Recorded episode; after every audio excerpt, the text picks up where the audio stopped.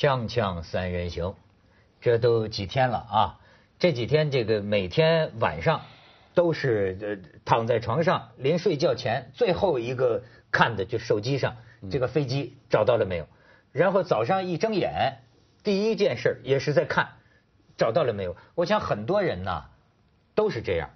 哎，你说我这么自私的人啊，这个事情都这么牵动。就是你知道那天呐，嗯，是这个释迦牟尼出家日，嗯，农历二月初八，就咱们的说法，嗯，然后我那天还上大屿山那个大佛，嗯，就我这么自私的人，我都是要想给他们上一炷香，嗯，就是这次好像让我们心里觉得特别的这个，跟自己很接近了嘛。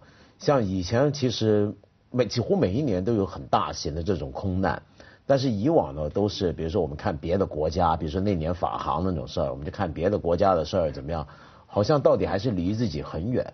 但是这一次不一样，而且这一次这是因为，呃，它还有个悬念，它不是直接就在我们眼前爆炸了或怎么样就不见了，不见了之后那种悬的感觉特别强烈，对，就特别悬，对。所以他们说，呃呃，窦文涛这几天失联了嘛？对。啊，因为我们的节目，因为我们的节目这这几天都没赶上这些重要的事情。对。啊，所以跟头条，你这个头条背后跟头条失联了。对，这这几天咱们播的还是录录的这个节目嘛。我那天都跟这个宋鑫说呀，我说这个飞机都找找不着了，咱们是不是得这个这个临时录一集节目啊？结果这个凤凰卫视的棚啊太紧张了，所以说，但是你看。你知道今天咱们正常录像的时间，嗯。嗯，这个飞机也没找着啊，对，八十多个小时了。啊，嗯，这是，哎，我这我觉得你说啊，你看我我看那些家属啊，嗯，你知道人呐，在这个碰到这个急难的时候，嗯，呃，如果你干不了什么事情，比如搜救的就去搜救了，你像这个家人，包括关心的人，你干任何事情啊，其实都是一种浪费时间的方法而已。你在这刷屏嘛，不是看这些种种消息谣言，对吧？实际上呢，一无所获。结结果，你说你看了这些天这么多消息，你你得到了什么结果？是个零，什么？可是问题是，你作为家属也好，亲人朋友这也好，你这么担心这事儿，你你就像你讲，你能做什么？你没什么可以做，但是这个时候反而更需要要做点什么。你如果什么都不做。你根本你也回不了日常生活，你过不了你日常的日子。你说你这时候能怎么办？瞎熬瞎等嘛？那你就必须只能做这些事。你看他这个马来西亚航空就是一飞机一飞机要往吉隆坡接。你看这作为家人呐，咱们就说这个感同身受的讲，也确实觉得，我就觉得六神无主。你看最后还是明智的哈，大部分的说我们去干什么呢？我去没等等不到消息去干什么？家人。但有一些人就去去，其实大概也是心里头觉得说。好像跟自己的这个亲人呐接近一点，接近一点啊，也就是这么一个感觉。家人现在提出最近的一个要求就是，为什么不展开陆地搜索？开始了，你你们都是在海上，现在也开始陆地搜索了。但是其实这个常理说，这都不大可能。我看了一篇很专业的文章，分析了一共八种可能性，每一条分析下来，最后在我看来是八种不可能，就是每一种可能性，它都用一些常理给它。都给他都给他辟除了。我我看完了以后，我这两天有点脑残呐，因为信息太多，不断的看。看完了以后，我发现，呃，最好的可能性就是什么神秘的洞消失了。他们现在编出来这种以前什么，我不知道他们哪里编出来的，就是说这是反科学的了，就是说多多少年去了，或者说很现实的讲，最好的可能性是发现在什么东南亚的丛林里了。啊，就是被劫持到某一个地方，那还有最坏的可能性，当然就是呃劫机，恐怖分子劫机，而且如果说这个劫机是跟昆明的事情还有关，那正是噩梦一个，那正是恐怖的情绪，那就是会会蔓延。最大的可能性，我看我看来哈，最大的可能性好像是空中解体。他们现在说，整机坠落到海面的话，总会有点痕迹。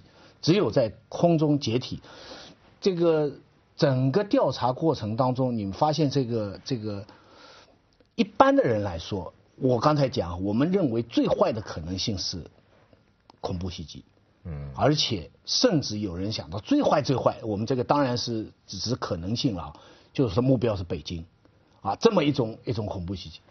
但是我突然又想到，也有人如果这个事情最后证实是恐怖袭击的话，也有机构也有人在这当中获利啊。嗯，听不懂。或者说减少损失啊。听不懂。听不懂。嗯对于我们常人来说，如果说是机器故障或气候原因或者什么东西，那是天灾；如果是恐怖分子这个东西是人祸，人祸对我们的威胁大，对不对？嗯。但是对于航空公司来说，机器出故障是人祸，是他的人祸；恐怖分子是天灾。意外嘛啊，你们你说这个对马航，对，他可以解脱点责任。如果是从赔偿的角度来讲哈，嗯嗯，因为他们有人注意到马航各种各样的声明都不发，第一个发的声明就是我们的飞机十天前检查过，没有故障。嗯，第一个就是强调我这个，就是说你你还不仅是马航，因为一旦这个事情证实了空中解体是。是操作或者是机器的原因的话，这个官司就是波音公司跟马航打。嗯，但是，一旦说这个事情是跟假护照有关，是恐怖袭击的话，马航的责任跟波音公司的责任就少了很多很多。你明白这个意思吗？不过，我我觉得啊，像这种时候啊，所有的这种大胆的猜测、阴谋论都挺危险的。尤其是，比如说我这几天听到越来越多古灵精怪的阴谋论，有的就是说什么，甚至有一种讲法说是不是中国政府把它设下来？我说为什么？怎么可能有这种事儿？也 有人说美国的什么什么什么是不是因为怕是不是恐怖劫机要劫要趁开两会来来搞北京啊？怎么样？但是我觉得为什么这些说法？首先这些说法完全不可能成立，一听就知道。因为今天这个世界上面，任何一个国家有任何一个地面武器对空发射，全世界都看得到的。第二，你比如说，就算说是爆炸，其实美国的有一个间谍卫星系统呢，是能够看全球散光的。嗯，他们已经说了，他们美国已经官方宣布说，他们看不到任何散光。所以这个事情太奇怪像你刚才说的这个，也在那就也有人就说这个阴谋论，说这个马航根本就知道在哪儿。哎，他们故意的，因为什么回避责任？所以我说这也不可能。我因为有这个，我我不是我不是说阴谋论，我是从客观的后果。我懂，对，我懂。客观的后果这件事情，这里面有一个问题啊，就是说，我觉得真正现在可以指责的是什么呢？反而是讯息的发布，该怎么发布，该怎么管理，失联公布。因为我们现在看到的情况是这样子，就是整个事情发生之后有个过程嘛，现在开始好一点。就一开始呢，我们看得到是整个是一盘散沙的信不信息公布过程。那记者们呢，也是到处找讯息来源嘛。然后马来西亚方面呢，就是国防部说一下话，交通部说一下话，然后马航说一下话，这个又说一下的话，然后每次说的话还都不一样。然后有一些媒体报道，比如说说越南海面最初发现油污，或者怀疑其实个飞机舱门那件事情，他讯息也没办法很快确认。在这样的一个混乱的过程底下，它是一个天然的阴谋论的滋生温床。嗯，也就是说，你越没有个很准确、很稳定的、统一的消息发布渠道跟跟整理的话，这就看到所谓危机管理了。我觉得马来西亚这次的危机管理非常糟。当你危机管理这么糟、讯息这么乱的时候，大家就会有很多的猜想。而大家很多猜想呢，呃，这时候阴谋论，我觉得危险的是什么？阴谋论危险的地方在于。它有时候就是借着一个还没有加以澄清的事件，去证明一种自己心里面早就有的怀疑，或者对我有利的一种事实，滋长那种怀疑的情绪。比如说，因为我们昆明事件刚发生，所以呢，很多人呢，也许就想到，哎呀，这一定是恐怖袭击吧？这恐怕是不是又是跟这个相关呢？怎么样？那么这种想法呢，我觉得很危险。今天中国坦白讲，经过昆明的事之后。呃，我们的族群上面已经有矛盾在这，已经很麻烦。这个时候，任何的助长这种情绪都很糟糕。而你这个时候这些阴谋论再蔓延的话，只会恶化它。所以我觉得这件事情呢，能够看到的，我觉得唯一能够做的就是，只是要求他们有一个稳定的讯息管理。然后，我觉得我们大家都有责任，不要再去想阴谋论或者散布阴谋论，因为这都在我看来相当危险。对。但是他到底去哪儿了呢？就是啊，嗯，咱们去一下广告，锵锵三人行，广告之后见。对，比如说大家说他上哪了，现在很多人就关注的就是那两个拿假护照的，还有一个福建人不是护建资料被偷拿去买机票的，那么于是大家就想这是不是可能是恐怖分子？但是呢，坦白讲，他不太符合一般的恐怖袭击的常理。为什么？你恐怖袭击你要恐怖嘛？他没有组织，你要你要宣传宣布责任啊！要不为什么要这样呢？对啊不，这些还在其次，最主要的是你恐怖袭击不可能在几秒钟就导致飞机整个爆炸，他没有发出任何的求救信号。那这你不能推测，这要假如真是恐怖袭击的话，啊任何可能都可能。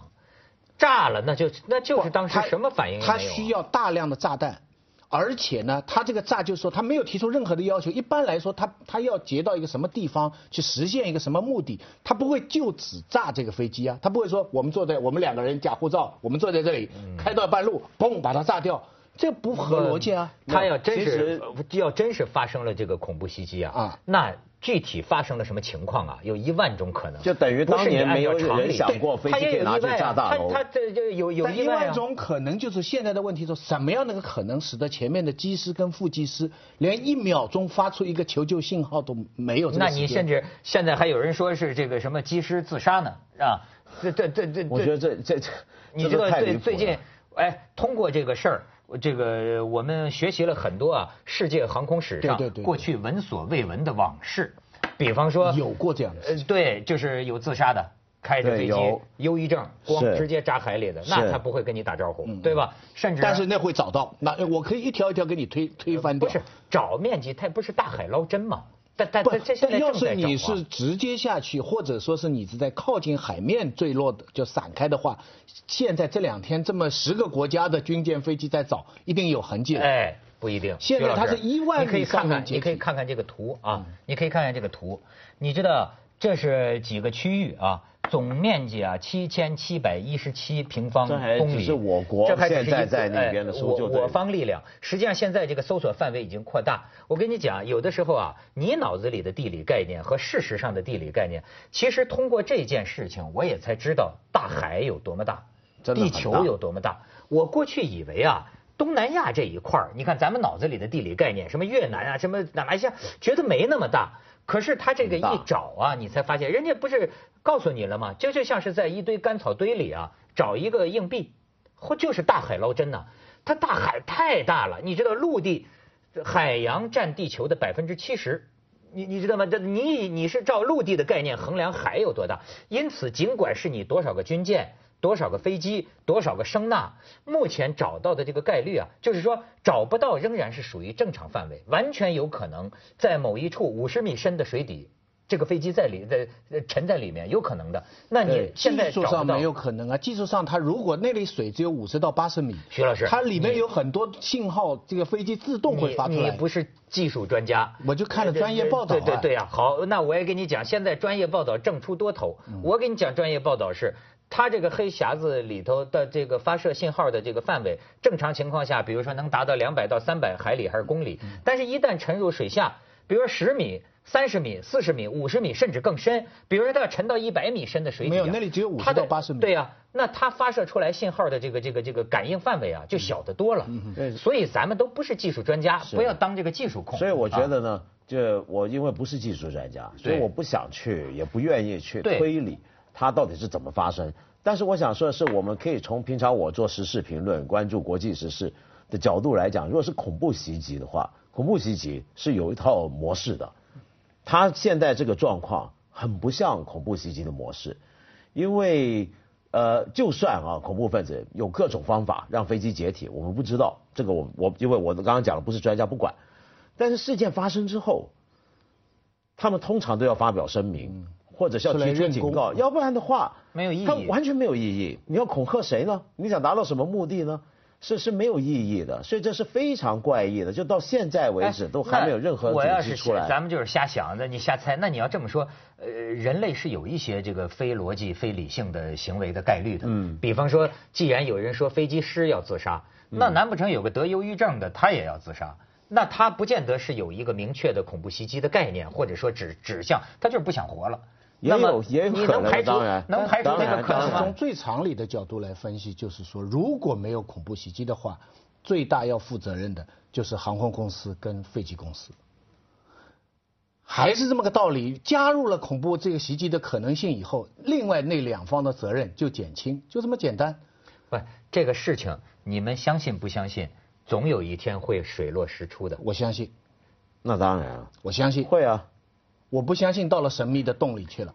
我相信可能最后知道的事情是是挺简单的。不是，也有可能。但咱们就说呀，这个世界航空事故史上，也不是所有的事儿都弄清楚的。大部分弄呃清楚，大部分弄清楚了。哎只是时间。对，有有的是最后即便找到了黑匣子被破坏了，对吧？确实就不知道到底是什么原因，有这个概率。是所以那你说要到这样的话，当然咱们觉得应该是最后总会水落石出的。因为大部分都会嘛，而且但是看多久，像当年法航那个，嗯不是到七天海底下，七天才看到，然后而且要黑匣用很久两年时间才找到，对两年所以我觉得呃，慢慢时间过去，还是能够归结出一些可能。但是问题是，我觉得它比较奇怪的是，因为我们要了解啊，呃，航空史上有很多呃神秘的飞机的事故，嗯，也许有些到现在还没办法知道，但是不要忘记，在过去几年以来，人类的技术也在进步。今天我们所拥有的监测全球空中状况的设备、技术条件比以前好太多了。嗯，你十年前在人大气层外面看着地球表面的人造卫星，已经跟现在不一样了。所以，比如说像这回我们讲到了，包括美国用的间谍卫星，我们中国用的卫星，然后尤其东南亚海域，最近一年多两年来是个呃大家都很关注的海域，在这片海域上面，其实各国对它的这个监控管理都很严格，就是都看得很紧。貌似啊，就除非你要是充分找过了这片海域，什么都没找到的话，那真的就是空中粉粉碎。对就是空中粉粉碎。你高度越高一高万米下来之后啊，那真的也有可能渣都没有了。对其实是吗其实理论上，人家空中让飞机解体也不是那么难的一件事。我们不要把它想象成那个炸药有多厉害。为什么呢？因为事实上，你只要飞机舱有个地方你开动，嗯，哎，它其实很容易的。不不一定只有炸弹才能让飞机解体的。还有说飞机自己机身也可能突然断裂就是很多可能金属疲劳啊什么的哈。咱们去一下广告，锵锵三人行广告之后见。我还是从这件事儿啊，觉得呢，就是这个人有的时候到某种处境下，真的是我们可以依赖什么？就比如说，你看我看的那些家属啊，他这些家人啊，当然，哎，咱们就先得说，我觉得这个媒体啊，应该这个注意一点，就是不要展览人家的痛苦，是吧？嗯不要展览，你可以反映投诉，你不要展览人家的痛苦。但是我就说，我就看到他们啊，我就想起，哎，我也不怕丢人，是吧？我就跟你说，你说我呢，其实不是什么好的信徒，对吧？嗯我也从来不是，我也想没想离开这个世界去西方极乐世界，但我真的是碰到类似这种情况，比如亲人这个飞机啊。一时该降落了就没降落的时候，急的完全没办法。我就是念佛，念阿弥陀佛。可是你说这个很，你要说愚昧还是什么的，哎呀，但是我就觉得人，我有的时候碰见这种极难恐惧的时候啊，嗯，这个我念啊，我念，我让自己的耳朵听见，对吧？至少我这半个小时之内，嗯，哎，我好像觉得啊，我交给了一个什么，我所以我就觉得就是说，我们在世界上是，就是说至少我吧，我很软弱。我就发现人类的很多灾难，我担当不起，我真的担当不起。我所以，我有时候就会觉得，你像这现在这些家人哈，完全六神无主，连个消息都没有。哎呀，做什么看这些消息都是废物，你知道吗？这什么东西都没有，浪费时间。可是你又让他如何都都度过这段心情啊？我有时候觉得真是煎熬，你知道吗？飞机上有三分之一是八零后，是很多青年人现在感到非常的这种，就是因为对八零后的人说死这个概念太遥远了，他们突然这个有一个突然死亡的这种恐惧感。另外，所以我飞机上有很多佛教徒，是整个代表团，还有很多画家，是还有很多画家。呃，事情真相我们现在不知道，但是我个人觉得，我印象里这是中国人最关注的一次空难事故。嗯对好像以前从来没有这样过。它呃至少已经达到了客观上已经达到了两个呃结果，第一个是使得转移了大家对昆明事件的关注性，嗯，就那个女的抓起来啊，另外呃这个三个人抓起来对怎么情况，现在大家都转移了对两会的关注两。会两会的关注啊。但是另外一方面呢，中国人突然觉得我们的海上力量、海外的力量还不够强。嗯，有的人甚至想到了将来这个南海防空识别区的呃呃必要性，因为你看这次军舰哈井冈山号是整整公布了二十四小时以后才才开动出去，这些都是额外的了，我觉得这都是叫胡思乱想。为什么？你这这个事情是发生在中国附近了，那要是个满载中国乘客的航班在欧洲出事儿呢？你也是海军空军力量不太强，你你恨恨你恨不能在欧欧洲你也有你的军事基地吗？但是我觉得这叫瞎联想。不，但是会不一样。就是说，假如这个事情是在远太平洋或者大西洋，对啊，就我们责任没这么大啊。现在他在靠我们很近啊，大家自然的哎期待就是我看，到的还恰恰就是国际和平的力量。嗯这次这么多国家纷纷，包括越南，咱平常觉得挺小心眼儿的一国家，但是这次都是很积极的在寻找。而且我觉得为什么不看到这些好的而？且我觉得坦白讲，中国也不算弱的。对啊现在各国在场里面，除了接下来为您播出《文明启示录的 uh,